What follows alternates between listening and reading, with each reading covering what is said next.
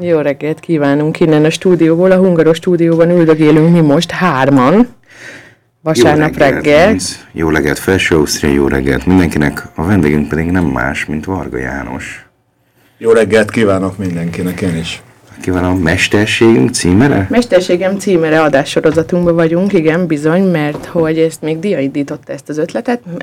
Linzben és Felső Ausztriában élő mesterségek képviselőivel beszélgetünk. János vízilabdázó és vízilabda edző, Európa bajnok, világbajnok, nem? Világbajnok nem, húzza a száját, ez most sokat mondtam, nem. várjunk. Kétszer, na, Világbajnoki második, ha jól tudom, és Európa bajnoki harmadik. Igen. Így van, helyes. Úgy, hát önmagában nekem nagyon érdekesen hangzik ez a, uh, itt Linzbe vízilabda edző, mert uh, hát azért azt valljuk be, hogy én úgy kerültem, tehát mi úgy kerültünk kapcsolatba, hogy én interneten rákerestem, mikor átköltöztünk Velszből Linzbe, hogy vajon vízilabda van-e, mert én úgy éreztem, hogy lehet, hogy a középső fiamnak érdemes lenne ezt kipróbálni. És hála az égnek találtam Linzben egy vízilabda egyesületet, és ott kiderült, hogy magyar az edző, de Ides tova 16 éve, így van. És akkor most igazából csapjunk is bele a lecsóba, hogy kérlek így egy picit a valószínűleg az egyszerű hallgató pontosan úgy, mint én a magyar vízilabdán nőtt föl, tehát talán arról tud valamit, de mondjuk az osztrák vízilabdáról nem sokat. Tehát hogy néz ki ez az osztrák-linci vízilabda viszony? Hát e, sajnos elég nehéz ezt körülírni. Valóban, aki a magyar vízilabdát ismeri, azt el sem tudja képzelni, hogy itt milyen, mennyire más a világ. Itt annyira e, sí központú, esetleg még jéghoki és a futballról ne is beszéljünk. Tehát ezek azok a sportok, amikkel az osztrákok főképpen foglalkoznak, a vízilabdával nem nagyon tudnak mit kezdeni, talán még a kézilabda. Ha azt mondom a szülőknek, hogy kézilabda a vízben, akkor valamennyire van elképzelésük arról, hogy mi és hogyan történik. Sajnos az úszás sem olyan e, fontos, mint például nálunk Magyarországon, pedig sokkal fontosabb lenne. Egyszer az egyik egy úszó edző barátom mondta azt, hogy a, a sí az ugyan nagyon fontos, de hát ez egy olyan sport, ahol meg lehet halni. Az úszás az pedig egy olyan sport, ahol meg lehet tanulni nem meghalni. Szerintem ez nagyon találó megjegyzés. És mennyire érdekes, mert például ezt a közszert most kapásból János kilőtte, hogy én azt hittem, hogy a, az úszás oktatás itt Ausztriában sokkal előre haladottabb, tehát hogy járnak a gyerekek iskolában, meg Iskolából is járnak úszótam folyamokra rendszeresen, sőt már obiból is. Nem. Valóban most az utóbbi időben elkezdtek egy kicsit figyelni erre, de csak gondoljunk bele, valamelyik nap a fiúkkal beszélgettünk erről, van néhány magyar a csapatban, a vízilabda csapatban, felnőttben, hogy csak Budapesten nem is tudom, összeszámoltok 20 fölöttiek az úszoda száma, a nagy méretű úszodák száma, tehát az 50 méteres akár fedett, akár nyitott. Itt Ausztriában talán három fedett 50 méteres úszoda van, az egyik Grácsban, a másik Bécsben, a harmadik itt nálunk Linzbe. Ugyan vannak ezek a kisebb úszodák, de sajnos nem elég. Tehát az elképzelés megvan arra, hogy tanuljanak a gyerekek úszni, csak a hely kevésre. A hely, és igazából a a jól képzett edzők. Én amikor annak idején edzői tanfolyamra, illetve az edzőiskolába jártam, ott mindig azt tanultam, hogy főképpen a kicsiket kell jó edzőknek tanítani. Tehát nem okvetlenül képzetlen, fiatal volt úszók kell, hogy tanítsák őket, őket, akik valamit értenek az úszáshoz, de pedagógiailag, pedagógiailag például nem képzettek, uh-huh. hanem olyan szakemberek, akik valóban jól képzettek, tanulták a szakmát, és sokat foglalkoznak vele. Ez lenne a fontos.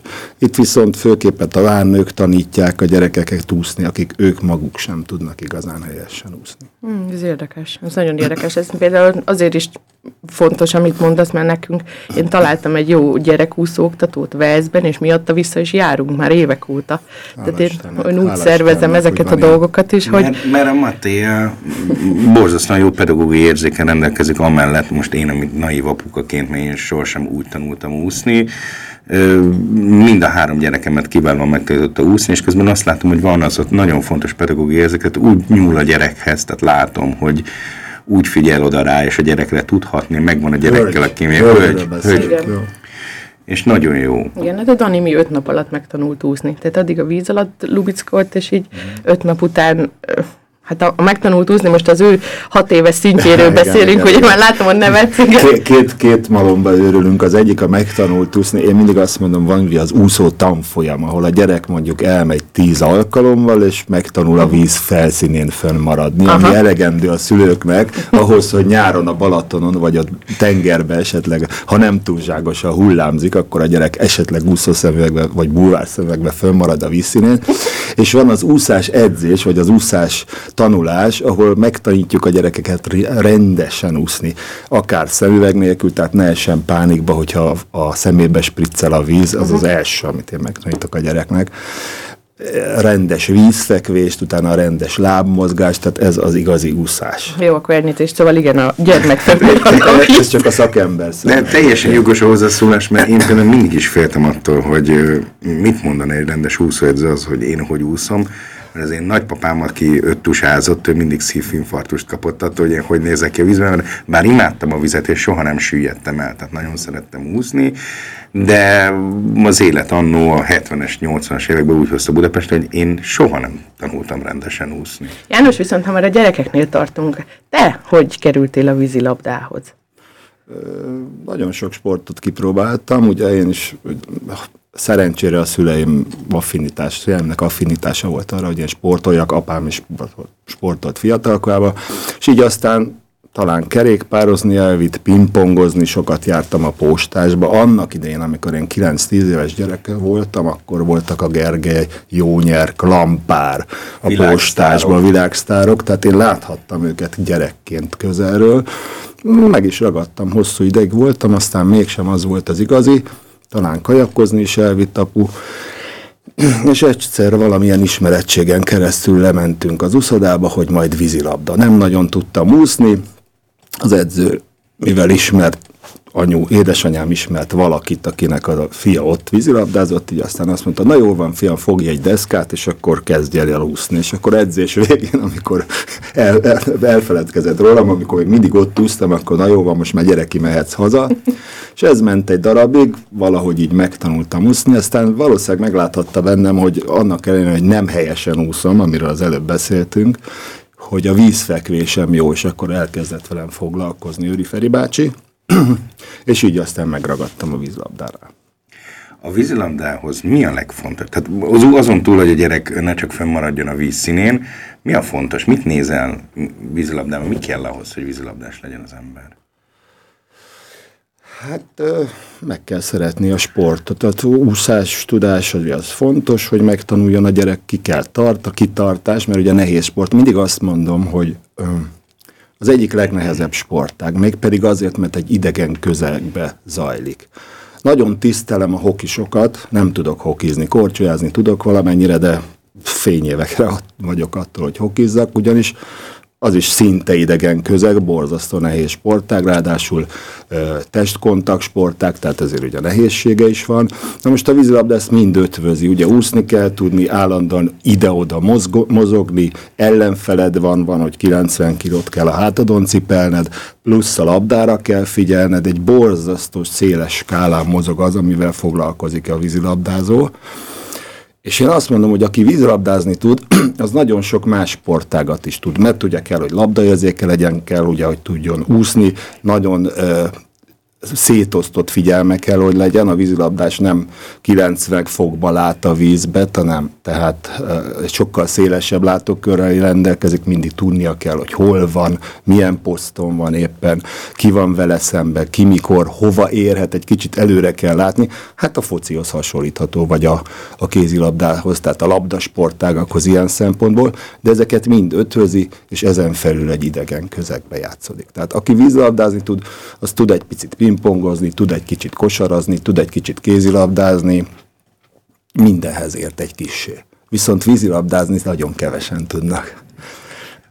Magyarországon én talán, ezt most kimerem jelenteni, hogy Magyarországon ez, ez nemzeti sport, tehát hogy ez mi borzasztóan szeretjük, és tényleg én is úgy voltam vele, mint klasszikus ö, vízilabda fogyasztó, hogy rengeteg vízilabda mérkőzést láttam a tévében, de mondjuk nem nagyon kerültem úgy hozzá, én élőben nem láttam vízilabda mérkőzést, egészen most itt, amíg Linzben nem láttam ezt a Utánzást. Utánzást. Én ezt is élveztem egyébként. De hogy mennyi vízilabdázó van mondjuk úgy nagyságrendileg Magyarországon? Tehát ez hogy kell? Hát sok tízezer, sok tízezer, itt meg néhány ezer. Tehát itt Ausztriában 2000 alatt lehet szerintem az igazoltak száma, mindent beleértve, talán valamivel több. Magyarországról, hogy említettem, én elég rég eljöttem, de biztos vagyok benne, hogy sok tízezer, különös tekintettel a, arra néhány évre, amióta beindult a hogy is hívják ezt a rövidítést, amiért pénzt kapnak a sportolók. A TAO beindulásával ugye jelentősen megemelkedett a vízilabdázók száma is, mint egyéb sportolók is. Akkor kicsit egy számszerűsítsünk, hogy a hallgatókat közelebb hozzuk.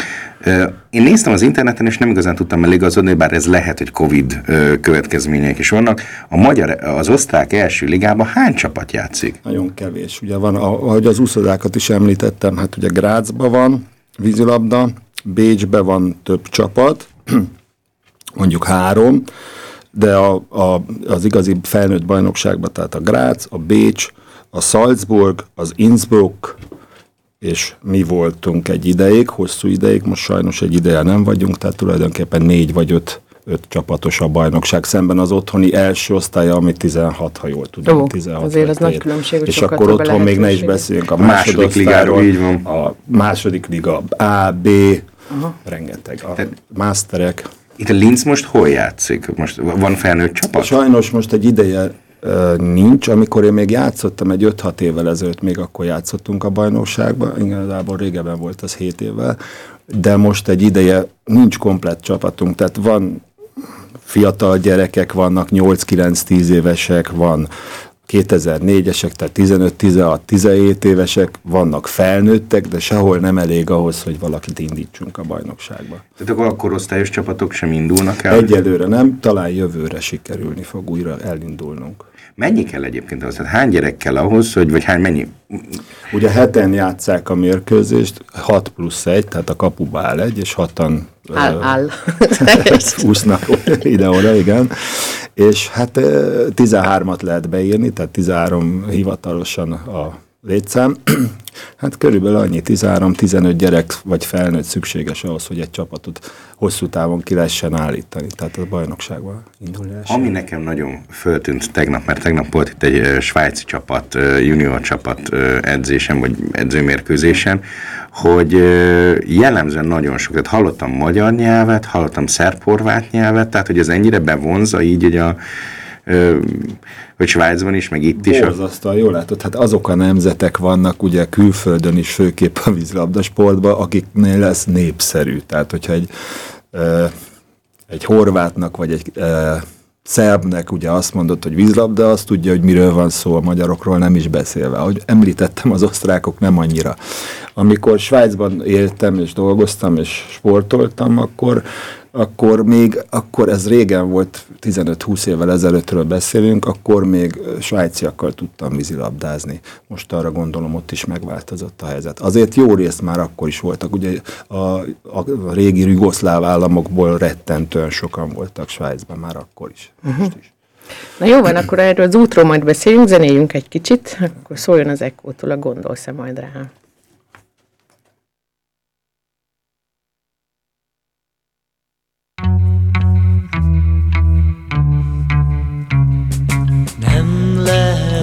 Még itt a búcsúzás.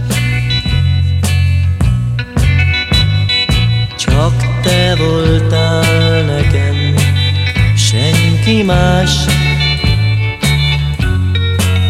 Elvitted álmomat, még látom arcodat, mindig kísért egy fájó gondolat.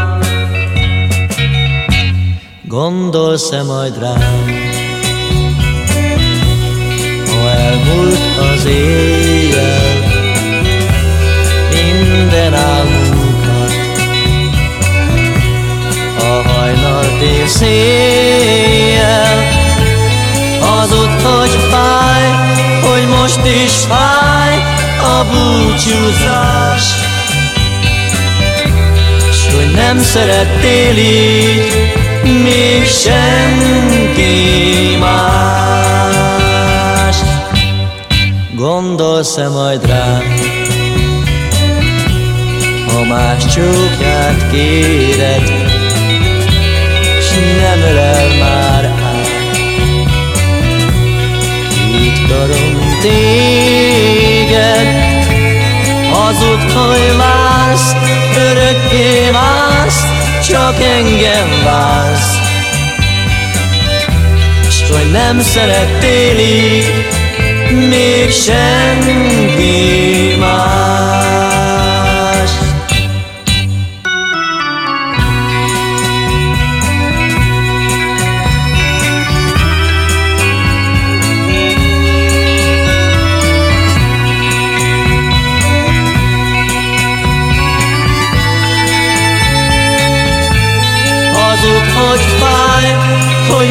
Is fáj a búcsúzás.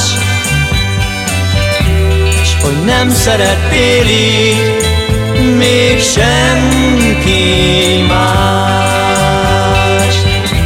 S hogy nem szerettél így még senki más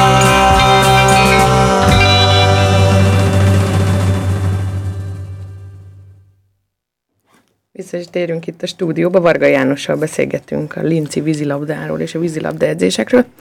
János, mesélj erről a te utadról, mert mondod, hogy Budapesten éltél, és ott kezdődött a te vízilabda életed, és merre, hogyan tovább, hogy kerültél Linzbe aztán? Tehát hogy, mi- hogy vezetett az utad? Bocsánat, hogy közbeszúrok, mert azért egy picit készültem, tehát ugye te Ferencvárosi Így vagy, van, te, igen, te a Ferencváros kezdtem. saját nevelése, velük játszottál Abszolút. gyakorlatilag a 80-as éveket végig, ugye?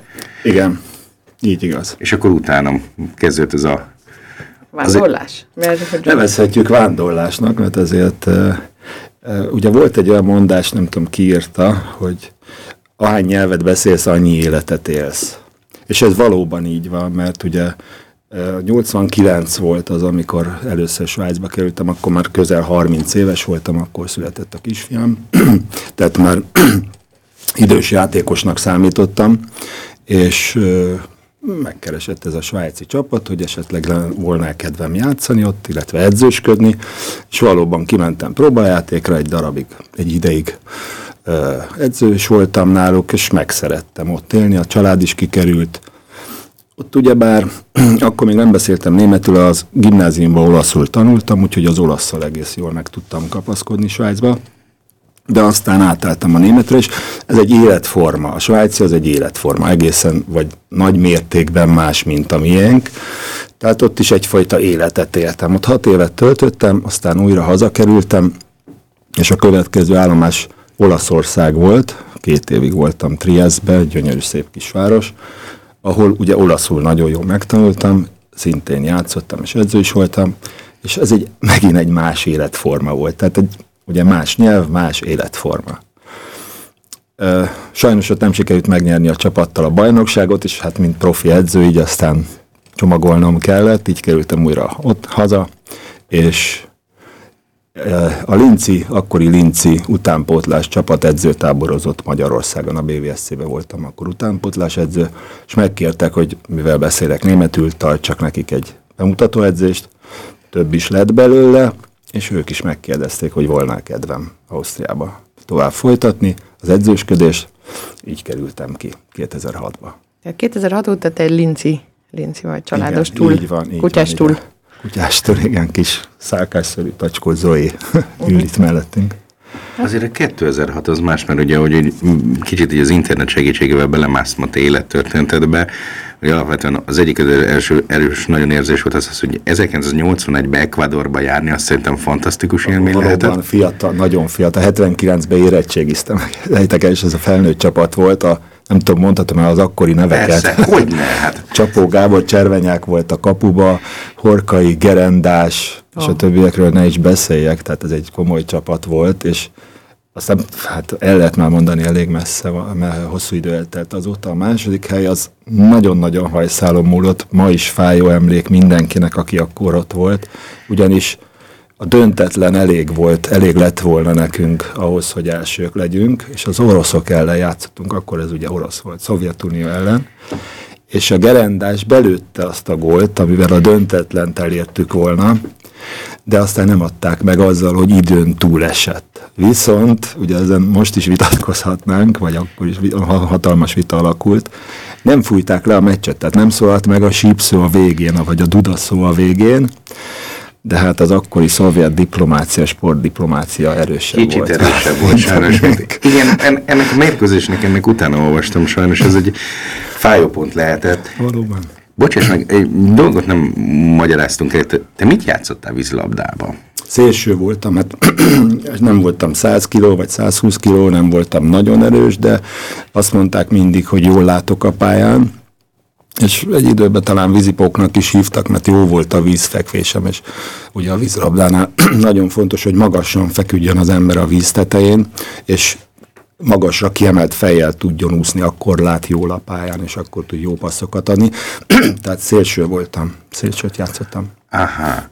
Szóval akkor Gyors szélsőt. visszakanyarodva akkor a ö, ö, sztorihoz, tehát akkor úgy kerültél ki Linzbe, 2006-ban, az, az is marha messze van, tehát a 2006-os Igen. Linz is egy más Így történet. van, így van. És mert mondtad, hogy más élet volt például Svájcban, meg más élet volt Olaszországban. Hogy hasonlítanád össze itt most az ausztriai élettel ezt, mert a, a, ezeket az életeket? Tehát, hogy mi másabb, mi volt, mi volt nagyon más, mik azok a rettent? Nagyon más, hát a svájci fegyelemről ne beszéljünk. Hát ott ugye nem dobsz el egy, nem tudom, akkor nem volt, nem dobsz el egy csikket, nem dobsz el egy szemetet, mert akkor úgy odaszólnak, rád szólnak. Ez úgy rá, ráragad az emberre. A rend, a fegyelem, betartjuk a szabályokat, tisztaságot tartunk magunk körül és a környezetünkbe. Ö, igazából azért ott annyira, én mindig éreztem ott ezt a külföldiséget, tehát ott erősebb volt az, hogy Auszlendernek lenni. Lehet, hogy csak én éreztem így, de valószínűleg volt is benne valami. Az olaszoknál teljesen laza az élet, ott sokkal lazább, a dománi, dománi, az holnap, holnap, ahogy a spanyolok mondják, a nyána, hogy ráérünk majd. Hogyha nem sikerülnek a dolgok, akkor majd később sikerülnek. Az egy nagyon kellemes, laza életforma. És hát itt Ausztriában pedig a keverék, ez közelebb áll a magyar viszonylathoz. Most már, ahogy te is mondtad, 2006 régen volt, akkor még úgy egészen jó volt a helyzet, most már egy kicsit azért úgy felhigultak a dolgok, most már azért nem olyan szép, tiszta, most már azért kicsit másképp mennek a dolgok, de hát ez az élet menny- rendje. Változik az egész, Igen, ugye? változik nagyon sokat.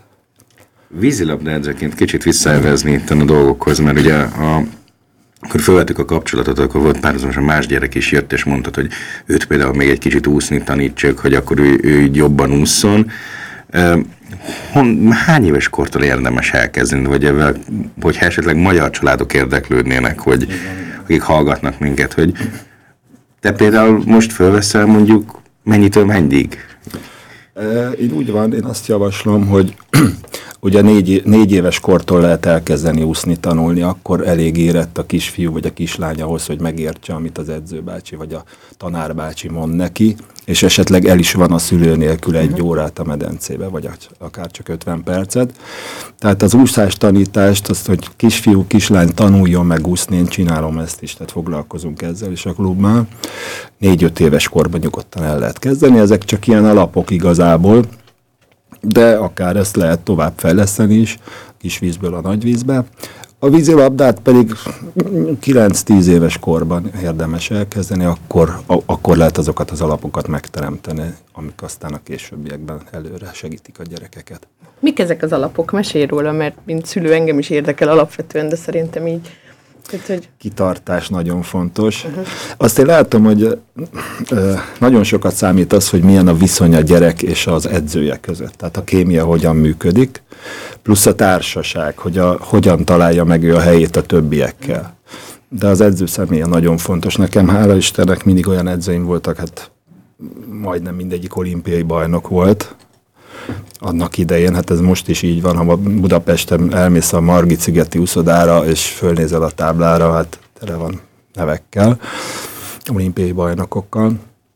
Úgyhogy nagyon fontos az edző személye, hogy tudja megnyerni a gyerek szimpátiáját, bizalmát, és hogy tud ezzel élni. És hát ahogy említettem, hogy a többiekkel hogy tud kijönni. Egy gyors visszakérdezésre megint csak ugye az interneten ott láttam, hogy Hát jól mondom, Májer Mihály volt akkor a válogatottnak az edzője, aki egy teljesen más korosztályhoz tartozik, 1933-ban született, és uh-huh. ő is kétszeres olimpiai bajnok.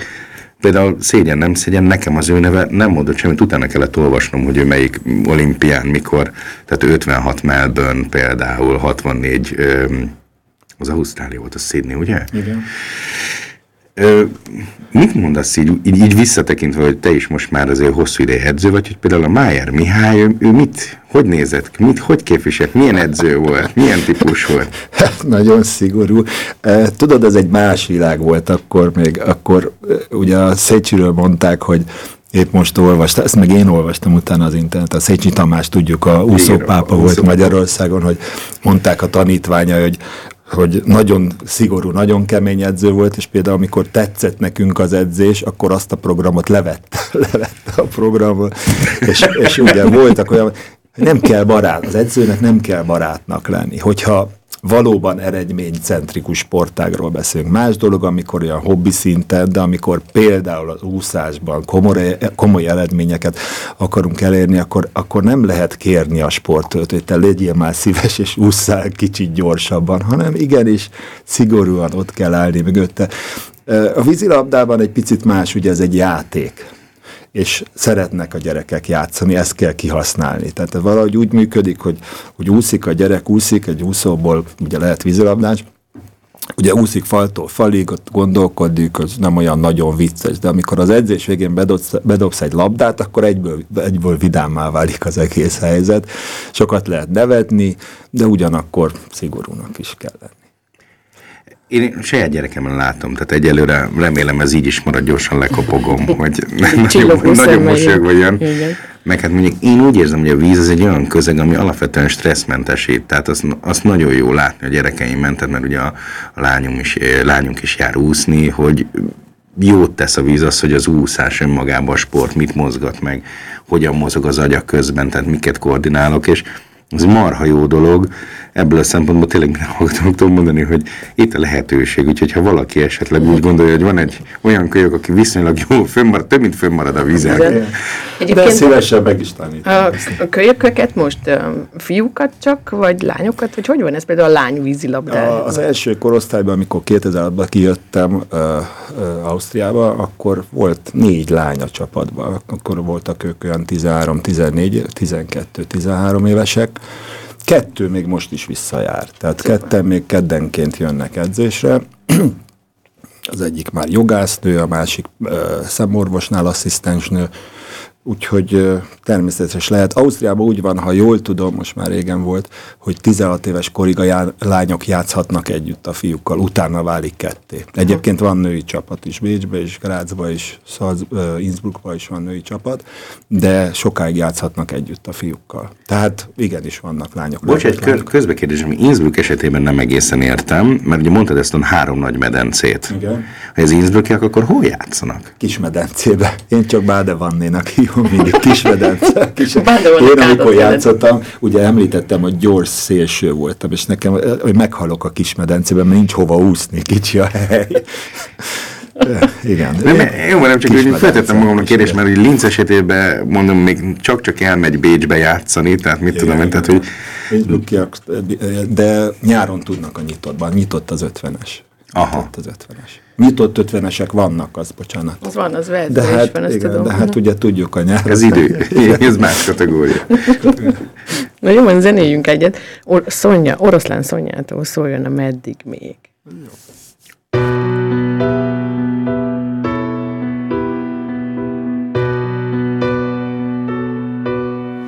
Körbezárnak rég a falak, kezeden a lánc.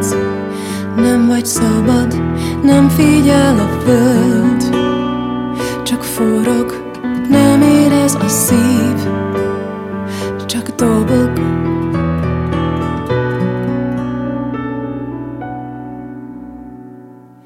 Monoton menetel a tömeg, ahogy kell, öreg és fiatal, míg meg nem hal. Oda kint nagy a rend, ide bent néma csend, nem ereszt a kereszt, mit hitt jöttél Idegen hatalom, idegen földre nyom Körbe zár meg a láz, még meddig vársz. Semmit sincs kezeden, a bilincs, hogyha fáj Ne remélj, kiabálj Körbe zárnak rég a falak Kezeden a lánc. Nem vagy szabad, nem figyel a föld. Csak forog, nem érez a szív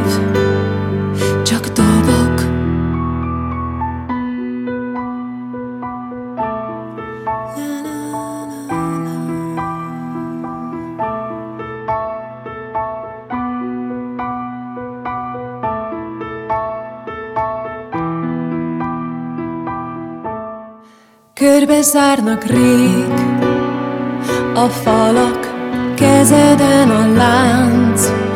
Nem vagy szabad, nem figyel a föld, csak forog, nem érez a szív, csak dobog, leomlanak majd. A falak, kezedről a lánc, leszakad, megáll majd a föld, nem forog, milliónyi szív együtt dobog.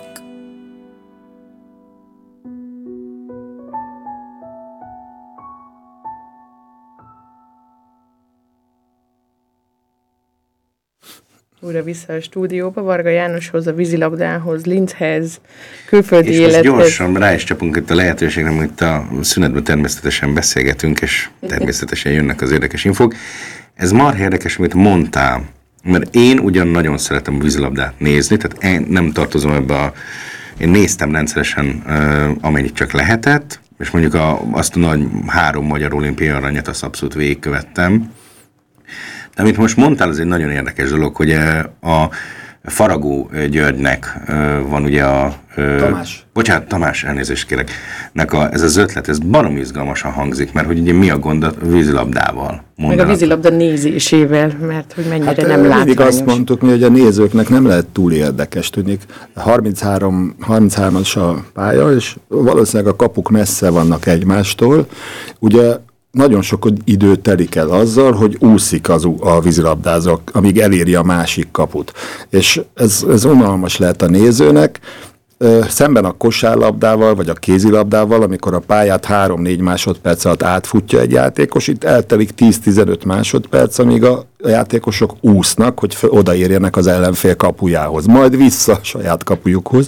A kettőt Faragó Tamás már régóta ennek híve, hogy hozzák közelebb, legyen kisebb a pálya, és akkor kevesebbet kell úszni, több lenne a játék, és sokkal több gól születne. Mostanában ilyen 12-13 gólos meccsek vannak, lehetne 30-40 gól is, az sokkal látványosabb és sokkal érdekesebb játékosoknak is, meg a nézőknek is. Igen, mert közben azt is mondjuk el, hogy én olvastam olyanokat, hogy ugye kicsit veszélyeztetve van például a vízilabda olimpiai. Igen, pontosan ezért, mert nem túl nézhető sport, csak gyakran nem értik a nézők, mit, miért fütyül a bíró, mi az a sok fütyülés, mi az a kiállítás, mi az a ez az amaz, ezt is meg lehetne Hát oldani. mondjuk fölül nem látszik ugye, hogy mi történik és a víz alatt sok minden történik, bár most már kamerák vannak a víz alatt is.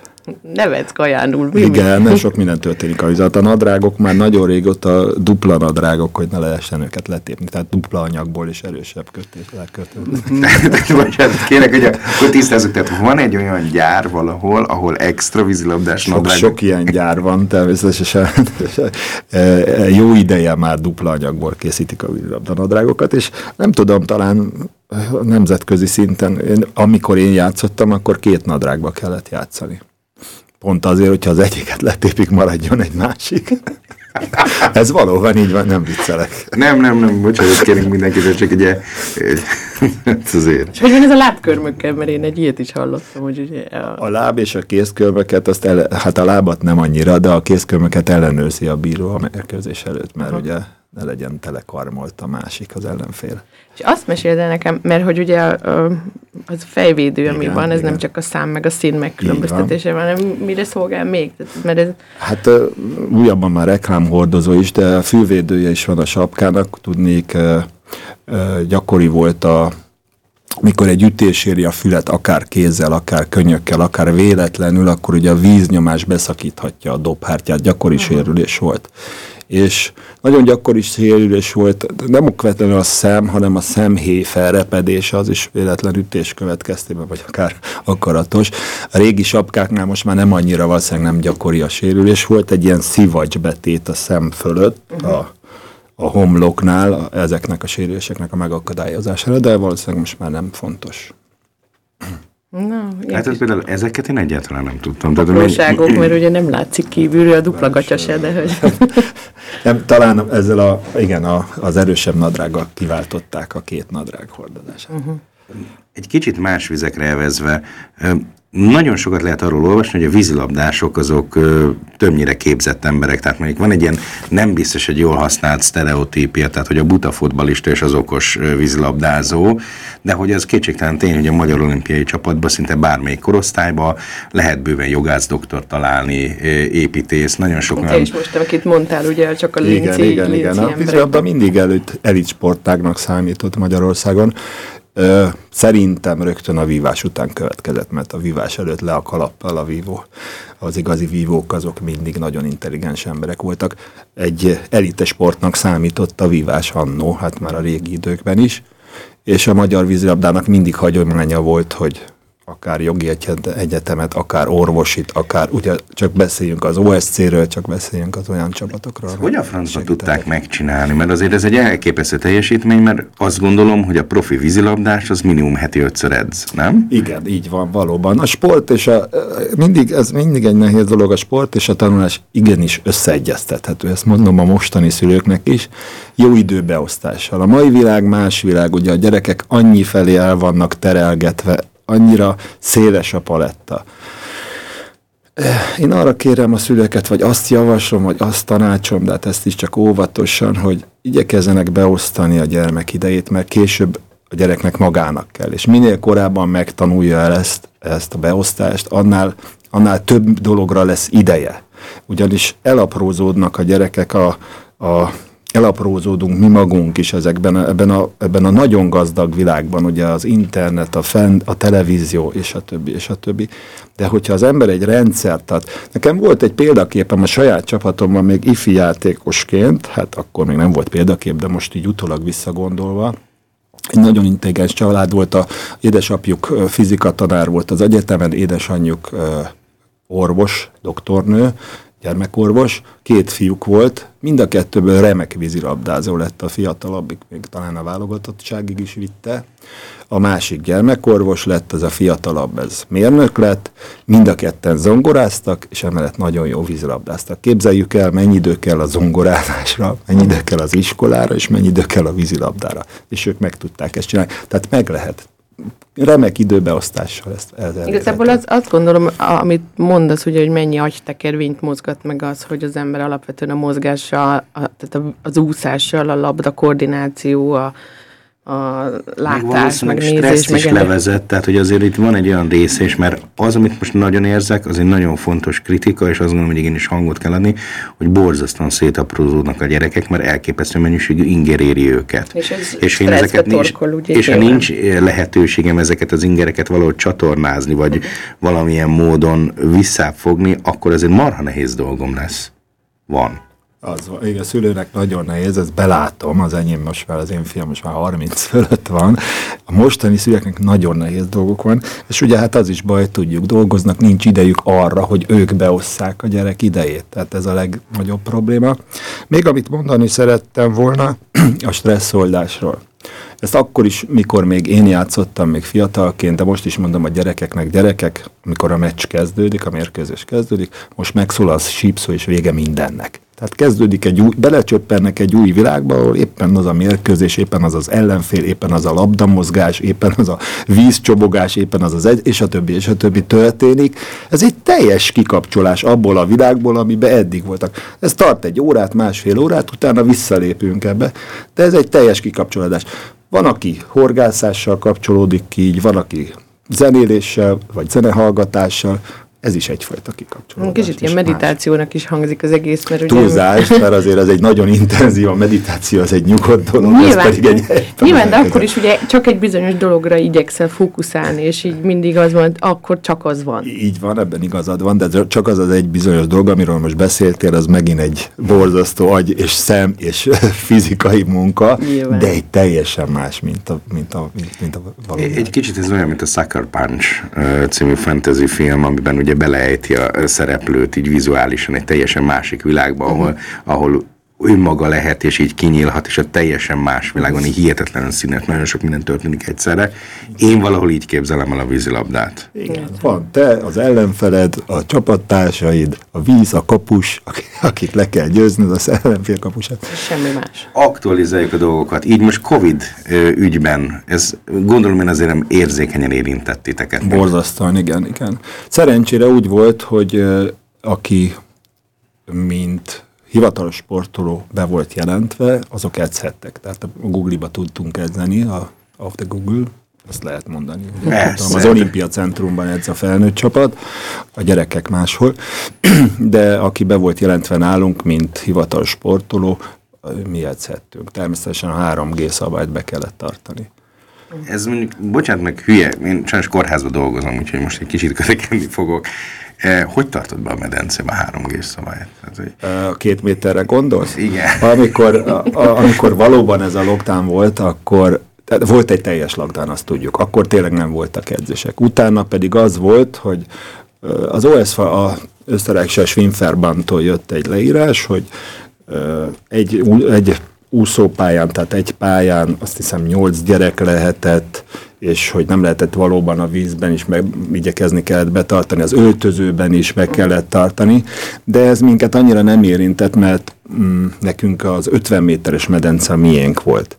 És amikor 20 ember egy 50 méteres medencébe, ráadásul mi keresztbe úszunk, tehát nem is úszópályán, mi kihúzzuk a köteleket, simán el lehet be lehet tartani a két métert. Nem játszottunk, ezt elismerem, tehát mérkőzés nem, hanem csak úsztunk egymás mellett, passzolás, kapuralövés, ott nyugodtan, nyugodtan minden körülmények között be lehetett tartani ezt. Én, én önmagában, tehát nekem ez az egy nagyon feltűnő dolog volt, mert azt én magam is észrevettem, hogy nagyon szeretek úszodába járni, és borzasztóan kevés volt a jó fedett úszoda, tehát én már Bécsben érzékeltem egyébként a problémát, hogy Bécsben, ugye ha elment az ember a mond már a, tudod, a Stadthalléba. Stadthalléba, ott rengeteg ember volt, ott nem lehetett normálisan úszni, és ezért visszakanyarodva, hogy ezt miért is mondom, ez azért, mert hogy most a, a, itt fönt a Google-in borzasztóan korrekt körülmények vannak. Igen, tehát nagyon. Tehát az öltözőben is be lehetett tartani, hogy egyszer csak nyolc gyerek, ráadásul van két öltöző, és ugye úgy van, hogy amikor a vízilabda edzés van, akkor csak a vízilabdások vannak az egész utcodában. A kicsikkel is, ugye a kicsik a Petriniumba edzenek, tehát Petrinium privát gimnáziumnak az uszodájába. Amikor a lockdown volt, tehát amikor iskola sem volt, akkor az nem működhetett, de amikor iskola van, ott is egy swimhalle van, ugyancsak 25 méteres, de ott is 10-12 gyerek teljesen jól eloszlik. Zuhanyozni nem lehetett egy időben, tehát azt otthon kellett elintézni, de nagyon jól be lehetett ezt tartani, ezeket a szabályokat. mi, mi most kezdtük el a középső gyermekünket járatni, tehát ezért, ezért próbálom ezt a tévet mondani, hogy igenis, hogyha valaki hallgat minket, és keres valami alternatív sporttevékenységet, most az alternatívot olyan értelemben mondom, hogy itt a felső osztriában, Ami nem Ausztriában nem klasszikus sportként fenntartott, akkor Foci igenis hoki. Mhm. keressen rá, tehát mert mindenképpen adunk információt erről, mert marhára érdemes. Facebook oldalon majd megadjuk Szó a... szerint a, az egyetlen vízilabda vagyunk felső Ausztriában, tehát nem lehet eltévedni. Ez mondjuk olyan mértékben sokkolt engem, hogy ez ennyire Sajnos, igen. De a úszoda hiány, komolyan mondom, úszoda hiány. Ha több úszoda lenne, lehet, hogy lenne, lenne több csapat is. Ez de érdekes. Azt mondom, hogy zenéljünk, egy Adam és Annát hoztunk jó, mára. jó, jó.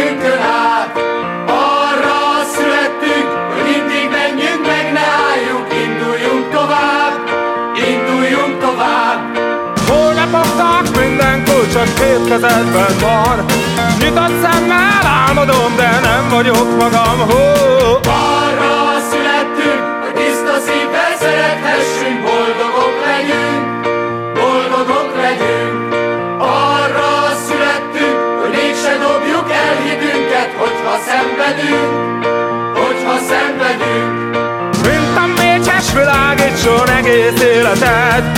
Fordulj felém, ha megérted, mit mondok neked. Oh,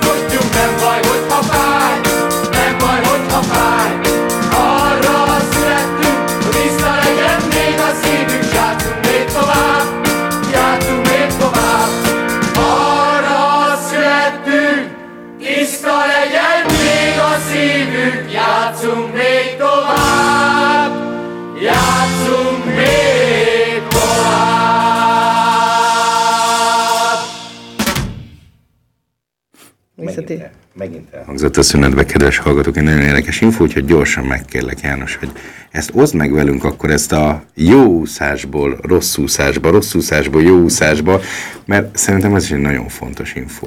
Valóban fontos, ugye a szülők meg van a, gyakran maguk tanítják a gyerekeket úszni, és ugye az a fontos, amit már említettem, hogy fennmaradjon a vízszínen, hogy a Balatonon vagy a tengerbe esetleg úszhasson.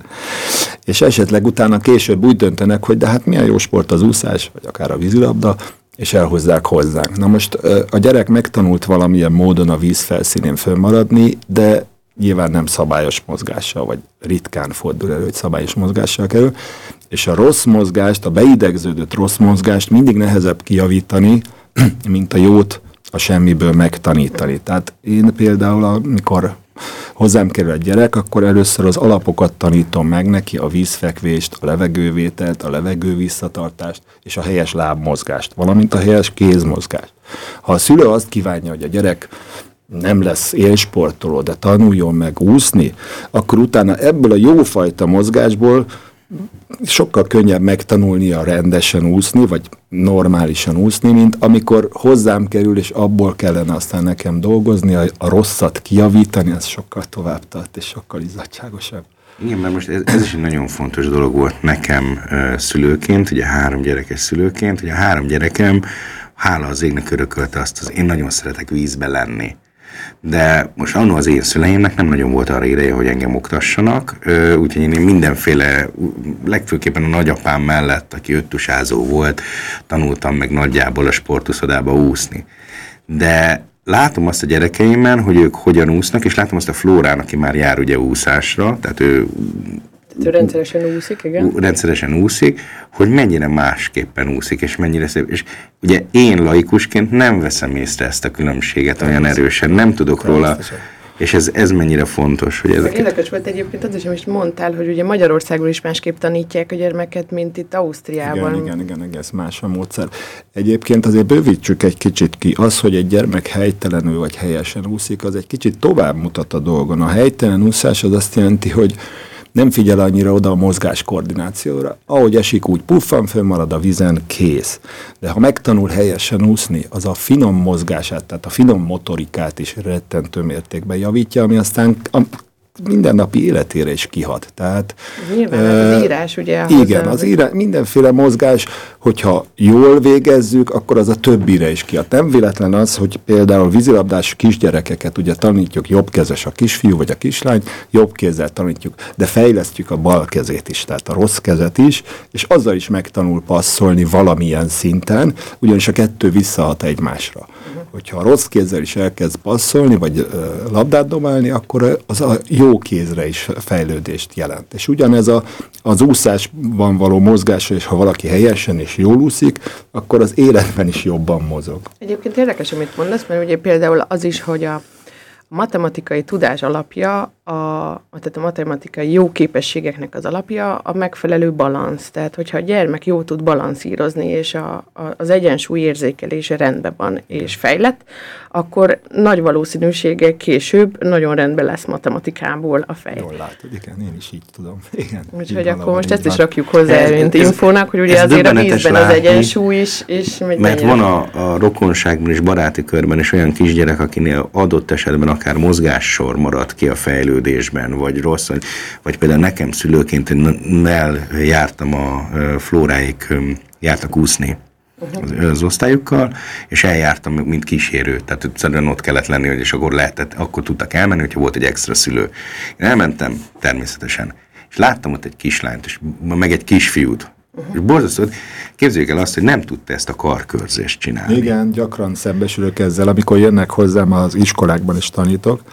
Az első mindig az, hogy bemelegítünk. A bemelegítésnek ugye két szerepe van, az egyik az, hogy valóban bemelegítsük valamelyest az izmokat a gyerekeknél, amik ugye még nem nagyon vannak. Másrészt én látom, hogy hogyan mozog a gyerek. Uh-huh. És amikor látom, hogy hogyan mozog, abból már szinte tudom, hogy a vízben hogy fog mozogni. Uh-huh. Ugye hát a mozgások. Egy nagyon fontos dolgot még el szeretnék mondani, dicsérjük tovább a vízilabdát, ha már azért ülünk itt.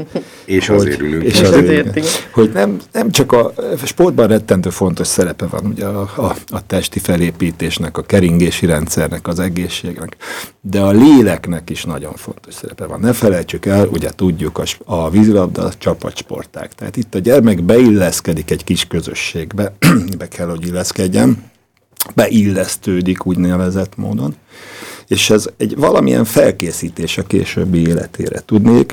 Már itt neki el kell helyezkedni, nincs a szülő a közelben, szerencsére. Tehát ő neki magának kell kivívnia azt a helyet, amit ő majd elfoglalott. Az edző ebben segíthet, támogathatja, természetesen meg is teszi, de igyekszik nem nagyon beleszólni, ezt a gyerekek egymás között intézik. Ha valami baj van, akkor természetesen belenyúlunk, de már itt elkezdődik az a folyamat, és minél előbb annál jobb, ami valóban a gyereket felkészíti a későbbi élete. Önállóbb lesz, felelősségtudat nagyon fontos, mert ugye a felelősséggel tartozik a többiek felé. Ha valamit elront, mindig azt mondjuk mi edzők, hogy a csapat együtt sír és együtt nevet. Ha gólt lövünk, akkor együtt nevetünk, ha gólt kapunk, együtt sírunk. Nagyon fontos dolgok ezek is. Ez volt nekem egyébként pontosan, amikor is sportot kerestem a gyerekeknek, hogy úgy éreztem, hogy az, hogy csapatban gondolkodni, az nagyon fontos dolog. Tehát az, hogy csoportban játszani, együtt Nem mozogni. csak magára gondol. Így van, Tehát, ami ez, eddig a természetes volt. Igen. és ez, ez ne, hát bíz, bízom abban, hogy a, az osztrák, felsőosztrai vízilabda itten fellendül újra, és, és me- megindul, hát ha a hallgatók egy része is majd szerepet tud benne vállalni, és mondjuk Igen. megkeresik az információt az interneten, akár a mi Facebook oldalunkon, hogy ö, hol érdemes rákeresni, de itt felső Ausztriában egyszerűen csak bepötyögöm azt, hogy Wasserball, Uber Österreich, akkor nem sok más. Sok más. Még egy fontos dolgot szeretnék itt elmondani. Mi edzők azt mondjuk, legalábbis Magyarországon azt mondjuk, hogy az első néhány éve idézőjel kinyitva, a szülő jár edzésre idézőjel berá- bejárva. Ez azt jelenti, hogy a kisgyerekek 8-9-10 évesek nem tudnak egyedül edzésre jönni, tehát a szülő hozza őket, a szülő megvárja őket, vagy elmegy közben, és utána hazaviszi őket. Úgyhogy sajnos időt kell erre áldozni. Igen, ez amúgy köszönöm, hogy, a, köszönöm, hogy ezt így belátod, mert az előző edzőnk ezt nem nagyon látta be, és a gyereket büntette a késésért, és ez például nálam, nálam szülőnél nagy stresszt okozott, hogy hát basszus a nyolc éves gyerekem, nem a nyolc éves gyerek jár edzésre, nem én Hát viszem, meg a én kések. gyereknek ne okozzon stressz. Tehát leginkább ez volt az egyik váló ok ebből a szempontból, hogy nem akarom azt látni, hogy a gyerekem 8 évesen stresszel azon, hogy most uram, bocsánat, az én hibámból késik vagy nem késik. Úgyhogy igazából ez, ez nekem egy fontos, fontos az, hogy te magad is elismered ezt, hogy bizony a szülő jár, szülő jár edzésre. van, és ezt ugye beszélgettük is, mert a második edzésem még így egymásra is nevettünk, mondtad, hogy mekkora nagy stresszt raktam a válladra, mondván, hogy a te feladatod a, a uzad ajtótól, hogy meggyőzd az én gyerekemet, Így hogy van. neki jó lesz itt a vízilabda. Viszont nyilván az ajtóig én viszem. Igen, Tehát, hogy ez azért ez így egy igaz. koprodukció, a te munkád, meg az én munkám. Csak együtt működik. Csak úgy működik, hogy a szülő és az edző teljesen szorosan együtt működik. Ez csak úgy lehet jó. Hát remélem, hogy akkor mi így fogunk hosszú távon is Bizony, együttműködni. viszont akkor felnőttek is lehet, hogy még majd mi én is elgondolkodom, hogy mikor fér bele az időmbe egy jó kis úszás tanulás. Szombatonként úszhatnak a szülők is nálunk. Ah, az ilyen családi. Családi a szombati edzés, igen, az családi edzés. Na, az egy nagyon fontos, jó. fontos info, azt hiszem sokaknak, mert az nem, az nem csak a gyerek lehet vizes. Így van. Nem, ez egyszerűen abból induljunk ki, felnőtt emberként, hogyha az ember úgy megy el uszodába stresszre levezetni, mert én nagyon szeretek úszni, én bocsánatot kérek, gyűlölöm a nyugdíjasokat, akik ö, tempóznak, gyökkettővel, beszélgetve Az, egymással. a, az úgynevezett tötymörgőkre gondolsz, akik mindig útban vannak a pénztárnál, Ez és sokáig mondom, tartanak. És egyszer olvastam egy tanulmányt erről, írtak egy tanulmányt természetesen Amerikában, hogy mennyi időt vesznek el az életünkből a tötymörgők. ez a, igen, ez nem csak mindenhol a világban. Nem én szóval, hogy ez, ez, ez nehéz ügy, mert ha az ember elviszi a gyermeket a Biesenfeld Familien oázéba úszni, akkor ott azért van egy, azt hiszem 25-ös a medence, Igen. Túl sok sansza nincs az embernek, mint az, hogy megpróbálni kikerülni az ö, nyugdíjasokat. Vagy meg csúszdázol, de ott is vár, vársz a sorodra. ugye? Úgyhogy nem, nem igazán ideális, úgyhogy ezért is mondom, hogy jó, nagyon jó. E, Akkor a vízilabdára fel. Köszönjük szépen, hogy eljöttél hozzánk, Varga. János, Én köszönöm. a Lincis vízilabda klub, sportklub, swimklub, ú, már azt se tudom, hogy hogy. köszönjük Meg szépen a figyelmet. És nagyon remélem, hogy ez egy érdekes adás volt, ahol egy, azt gondolom, egy olyan foglalkozást tudtunk valamelyest megvillantani, megmutatni, amire mondjuk az embernek alapjáraton nem sok fogalma van. Úgyhogy köszönjük a figyelmet, kedves hallgatók, nagyon szép szomb- a vasárnapot kívánunk önöknek. Szép vasárnapot.